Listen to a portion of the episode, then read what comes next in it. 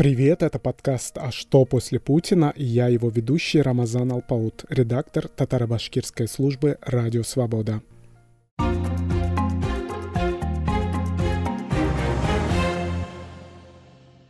Мы продолжаем опрашивать экспертов, активистов и журналистов о природе башкирских протестов и сценариях развития ситуации в республике. На сей раз мы поговорили об этом с Максимом Курниковым, российским журналистом и медиа-менеджером, бывшим заместителем главного редактора радиостанции «Эхо Москвы», ведущим редактором русскоязычной службы издания «Бильд». Максим также 10 лет работал шеф-редактором «Эхо Москвы» в Оренбурге и Уфе. Собственно, поэтому мы беседуем с ним на эту тему.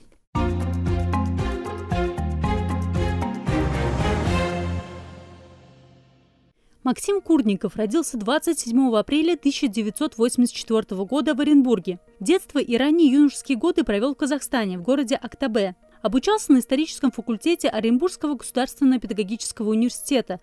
Там же окончил аспирантуру, но диссертацию защищать не стал. Больше 10 лет работал в качестве шеф-редактора «Эхо Москвы» в Оренбурге и Уфе. В 2018 году переехал в Москву и стал заместителем главного редактора радиостанции «Эхо Москвы». Позднее стал соведущим Екатерины Шульман в программе «Статус». Совместно с Александром Архангельским стал автором документального фильма «Голод» о голоде в Поволжье 1921-1922 годов. 14 ноября 2022 года Минкульт России отозвал прокатное удостоверение у фильма. После закрытия в марте 2022 года «Эхо Москвы» Курников переехал в ФРГ, где стал ведущим редактором русскоязычной службы немецкого издания «Бильд». 28 сентября 2022 года в прямом эфире телеканала «Дождь» Курников объявил о скором перезапуске «Эхо Москвы» в формате интернет-издания под названием «Эхо», руководителем которого он и является.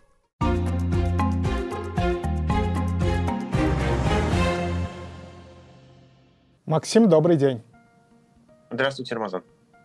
За Фаиля Алсынова вышли тысячи. В то же время, после начала войны с Украиной, я имею в виду после полномасштабного вторжения, за осужденных российских оппозиционеров столько не выходило. Как вы объясните этот контраст? Ну, не то чтобы мне кажется, что это нужно сравнивать обязательно. Я думаю, что здесь война ни при чем просто. Кажется, что это немножко истории параллельные не связаны друг с другом. Нет, война с этим связана исключительно с той точки зрения, что после начала войны начались репрессии, и не каждый решится выходить на протестные акции.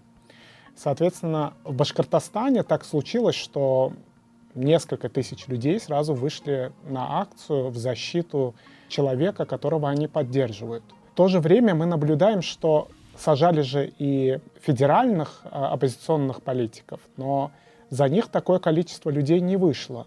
Как вы объясните вот эту разницу? Я думаю, что это параллельные процессы. Я понимаю, что вы имели в виду, но мне кажется, для аудитории нужно еще раз пояснить, что все-таки репрессии начались раньше, чем крупномасштабное вторжение в Украину. Другое дело, что они, они эти репрессии, идут не по одному треку, они идут не по одной конкретной категории. И в разных категориях разная скорость и жестокость этих репрессий.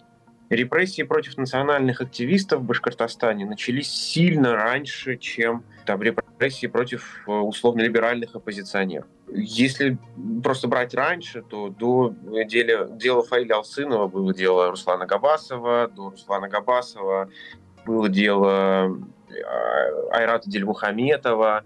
Более того, не одно дело, а много дел Айрата Дельмухаметова, который до сих пор э, сидит. И я думаю, что это просто другой трек, который привязывать к войне для потребителей, скажем так, по крайней мере, э, той информации, которую делали вышеназванные люди, там, там просто по-другому это все воспринимается. Более того, многие из тех, кто выходил в этот раз на протесты, не то чтобы противники войны с Украиной, не то чтобы они, для них это главная тема. Они просто живут немножко в другом информационном поле, в другом информационном пузыре. И не все, конечно, но большая часть из них а заметная часть из них. И для них э, там, арест Алсынова важнее, чем э, война с Украиной.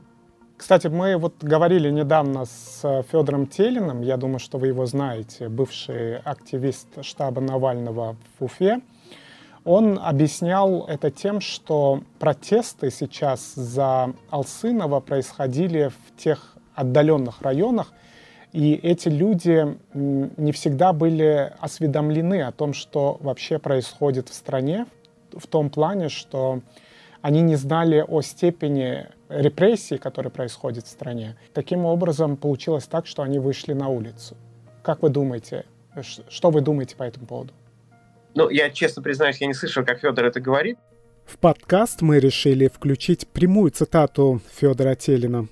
Э, здесь надо прежде всего смотреть, где эти протесты происходили. Они были начались в Баймаке, Баймакском районе, и потом через несколько дней они, получается, прошли в Уфе, но гораздо э, более малочисленном составе. Здесь важно отметить э, такой момент, что жители, которые вышли в Баймакском районе, сам Баймакский район, если мне не изменяет память, около 60 тысяч человек, ну и сам Баймак около 40 а, люди, которые там живут, это очень отдаленный район. Он, туда ехать где-то пять с половиной часов примерно от э, столицы, от Уфы.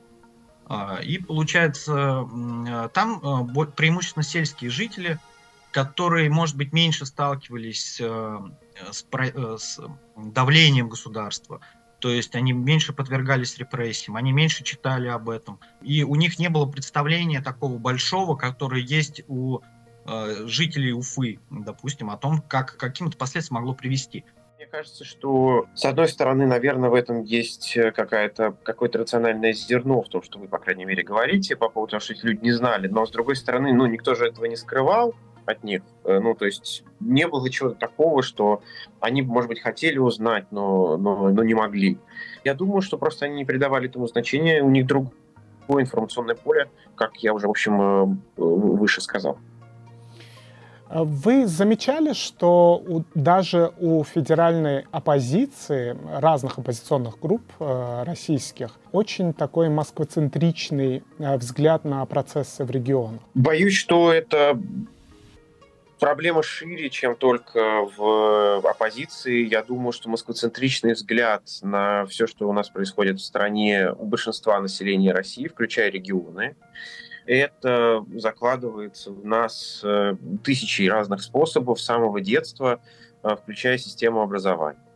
А когда мы с вами говорим об истории России, давайте скажем честно, да, мы проходим историю Москвы, какое-то время историю Петербурга и всего того, что вокруг этого происходит. А, и это, в общем, империя, которая воспитывает э, собственных э, подданных э, ровно в этой, в этой парадигме, ровно в этом ключе. Боюсь, что это тема болезненна для многих, включая оппозицию еще и потому, что так как большинство людей именно так смотрят на мир, именно так смотрят на историю России, именно так воспринимают Россию как страну, э, что даже те оппозиционеры, которые, может быть, и не э, хотели бы продолжения именно имперского пути э, России, они просто боятся об этом говорить, потому что думают, что будут не приняты большинством, не поняты большинством. И так как они политики, они боятся потерять собственную аудиторию.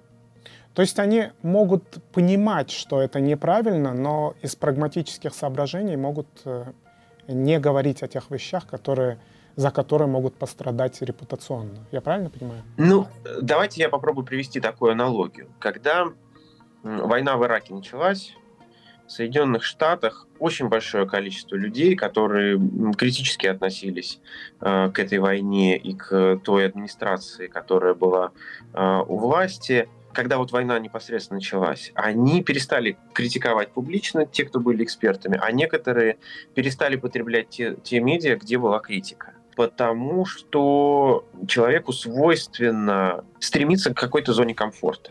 То же самое, когда началась война а, с Украиной, после первого шока очень многие люди говорили, ну да, я, конечно, против войны. Но нельзя же проигрывать, например, да, вот, то есть мы, мы слышим такие разговоры.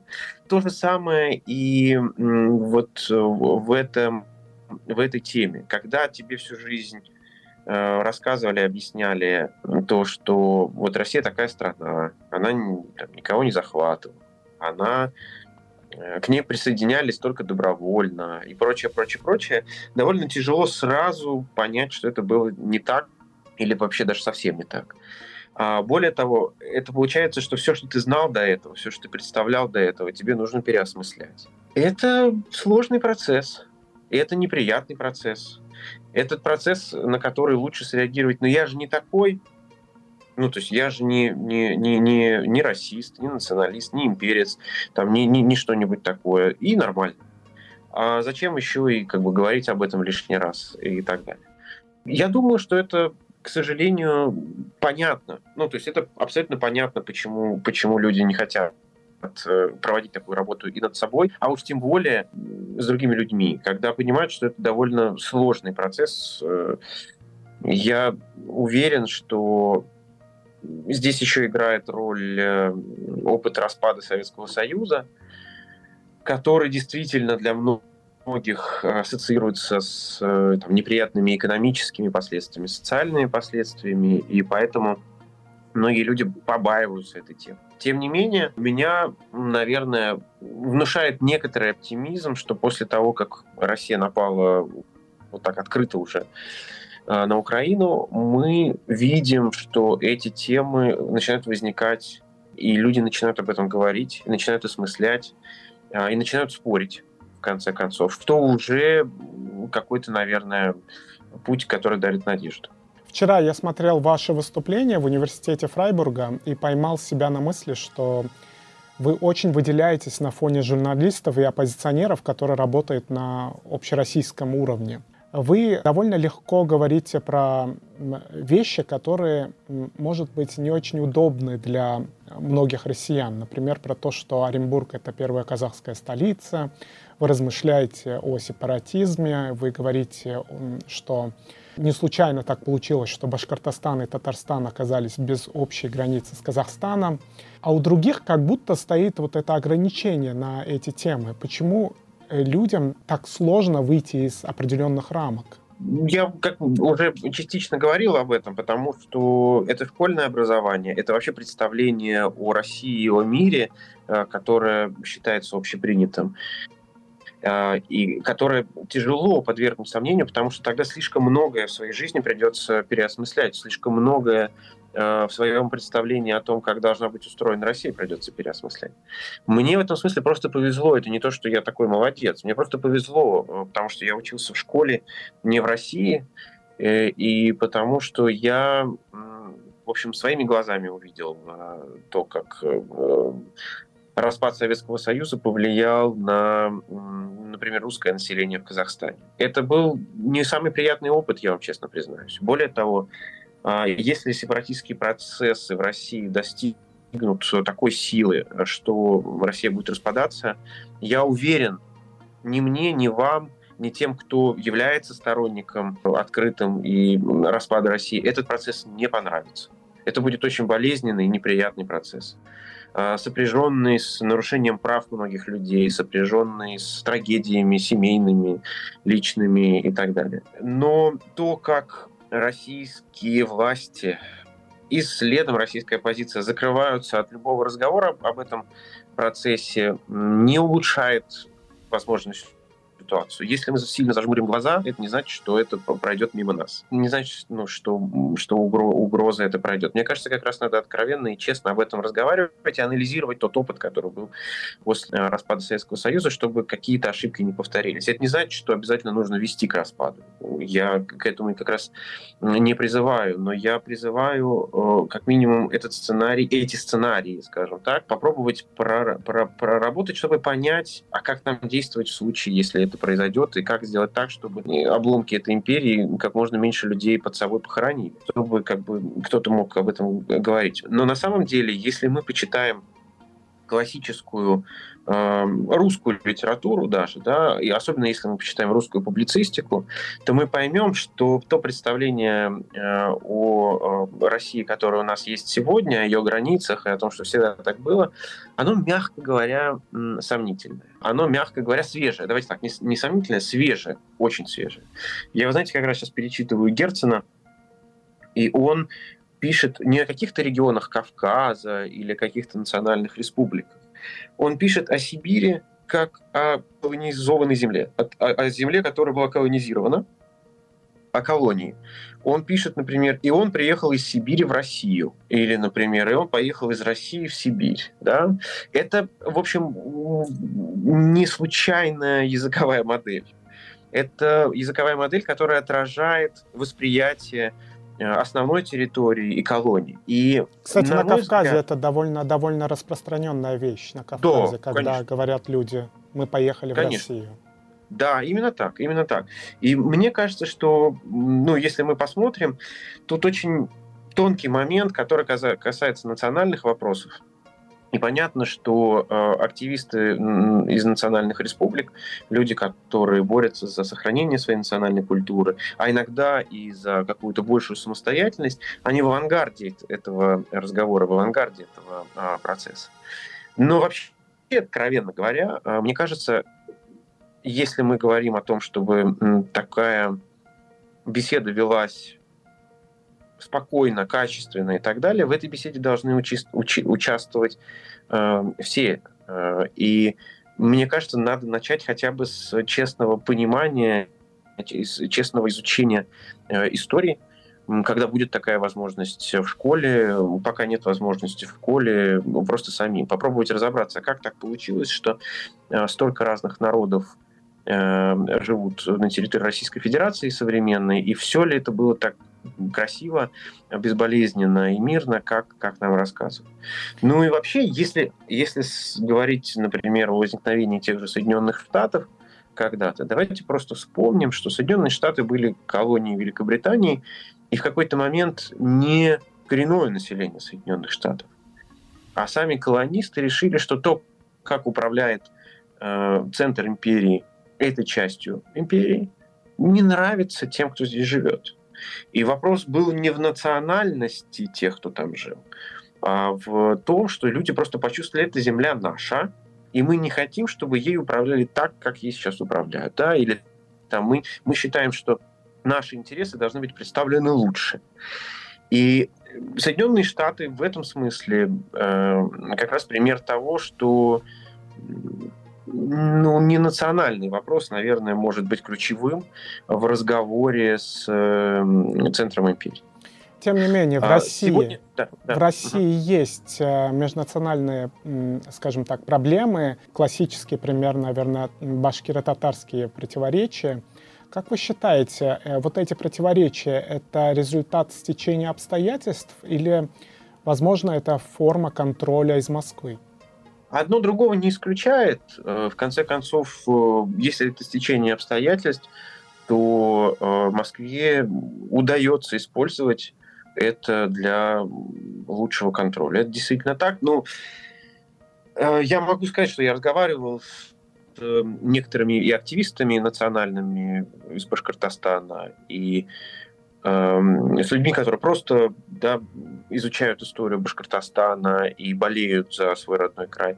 Это просто удивительно, насколько рациональны они часто в вопросах, которые касаются взаимоотношений с Москвой, например, и как они спокойно могут анализировать то, что там сложилось в течение веков, и насколько часто эти же люди вдруг эмоционально начинают говорить о башкир-татарских отношениях. Это, конечно, удивительный феномен для меня был. Э, я понимаю его природу, но до конца не понимаю, почему, в том числе люди да, с очень хорошим образованием, э, здесь не ставят этого барьера для собственных эмоций и позволяют этим эмоциям перекрывать трезвый взгляд на ситуацию и так далее. Это, это, это действительно вот то, что вы затронули, это довольно мощная э, вещь, которая, конечно, свойственна не только башкирам и татарам, а и многим другим народам внутри Российской Федерации и многим народам по всему миру. Да?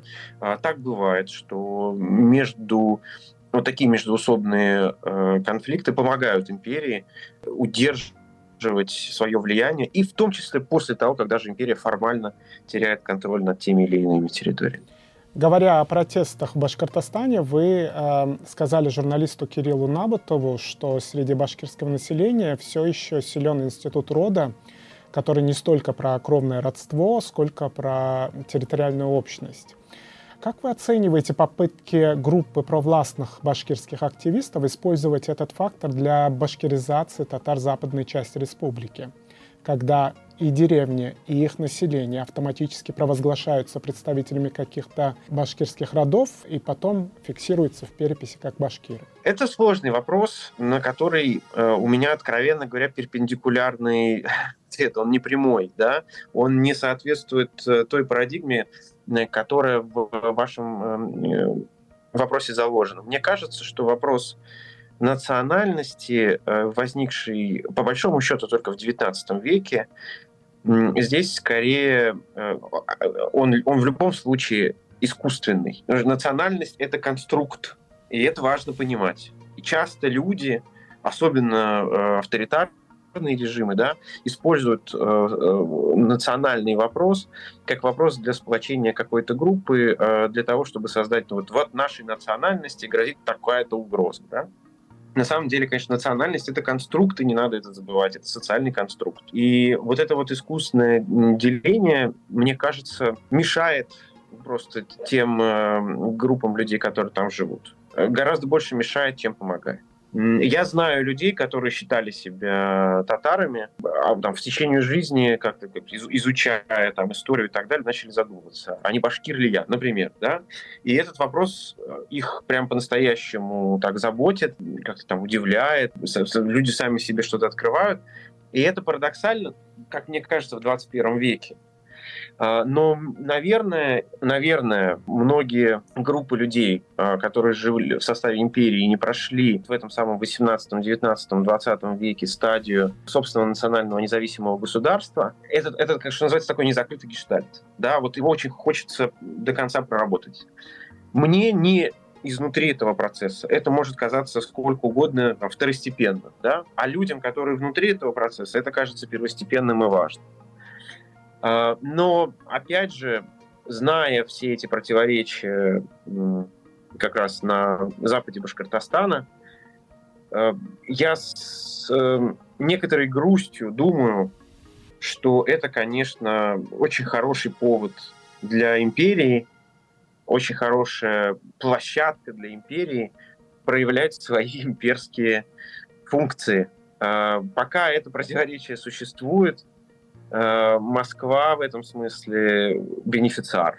Вот, понимаете, да, бенефициар на самом деле не Уфа и не Казань э, в этой борьбе, а Москва, на мой взгляд. Но, опять же, внутри наверняка эта ситуация выглядит по-другому, и я заранее хочу сразу э, оговорить, что я, конечно, не тот человек, который должен в этом вопросе выступать хоть с какой-то оценкой. Поэтому, ну, то есть, кто прав, кто не прав, я точно судить э, не возьмусь. К сожалению, у нас заканчивается время, и э, мне хотелось бы узнать э, вашу оценку, как долго продлятся протесты и продлятся ли они с учетом того, что сейчас мы наблюдаем репрессии. А, мы наблюдаем не просто репрессии, а настоящее запугивание, э, которое не только выполняется функции таких, знаете, точечных репрессий, наказаний и так далее, но и буквально мы знаем, да, что есть э, погибший, считается, что он погиб из-за того, что его избили. Есть люди, которые серьезно пострадали, у которых проблемы со здоровьем. Есть большое количество задержанных, и то, как власть себя ведет в этой ситуации, вот смотрите, мы оговариваемся, как должны оговариваться, да, что э, есть погибший, но мы не знаем до конца, потому что у нас не было возможности провести никакого следствия. А почему у нас не было провести возможности никакого следствия? И почему власть так поступила с э, расследованием этого вопроса? Мы не знаем ничего про уголовное дело, заведено, не заведено по, по факту его гибели, да, скорее всего, нет. Более того, тело этого погибшего скрывалось довольно долгое время. А, его выдали родственникам это тело через много дней после того, как стало известно, что человек погиб. Есть э, люди, которые считают, что это произошло не случайно, что таким образом власти э, пытаются просто скрыть следы насилия. То есть они ждали такого состояния, скажем так, тела, чтобы можно было попытаться скрыть следы насилия. Мы не знаем, так ли это. Но и вопрос, как бы, почему так долго тело не выдавали, как бы он висит в воздухе. Парадоксально, но насколько я знаю, люди, которые считают себя сейчас пострадавшими в результате этой репрессивной кампании, довольно активно общаются с адвокатами, которые там работают, но не э, общаются с правозащитными организациями, которые попытались э, им как-то помочь. Они как будто бы им то ли не доверяют, то ли еще что-то, боятся, может быть, усугубить свое положение. И, в общем, это еще раз нам говорит э, о том, с чего вы начали это интервью. Что там люди живут, живут в своем информационном поле, в своих представлениях о том, как лучше защищать свои интересы, эм, и не всегда готовы использовать те инструменты, которые кажутся более-менее эффективны, инструменты защиты, которые, кажется, более-менее проявили себя эффективно в других регионах России и в столицах. Там, там действительно немножко друг, другой контекст. И, к сожалению, я боюсь, что вот эта замкнутость сыграет сейчас не на пользу не то чтобы даже протестам, а самим людям и их семьям.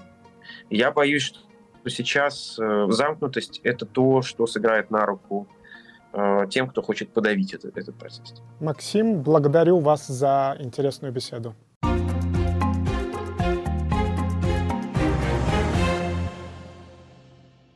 О природе башкирских протестов э, и сценариях развития ситуации поговорили с Максимом Курниковым, экс-шеф-редактором «Эхо Москвы» в Оренбурге и Уфе.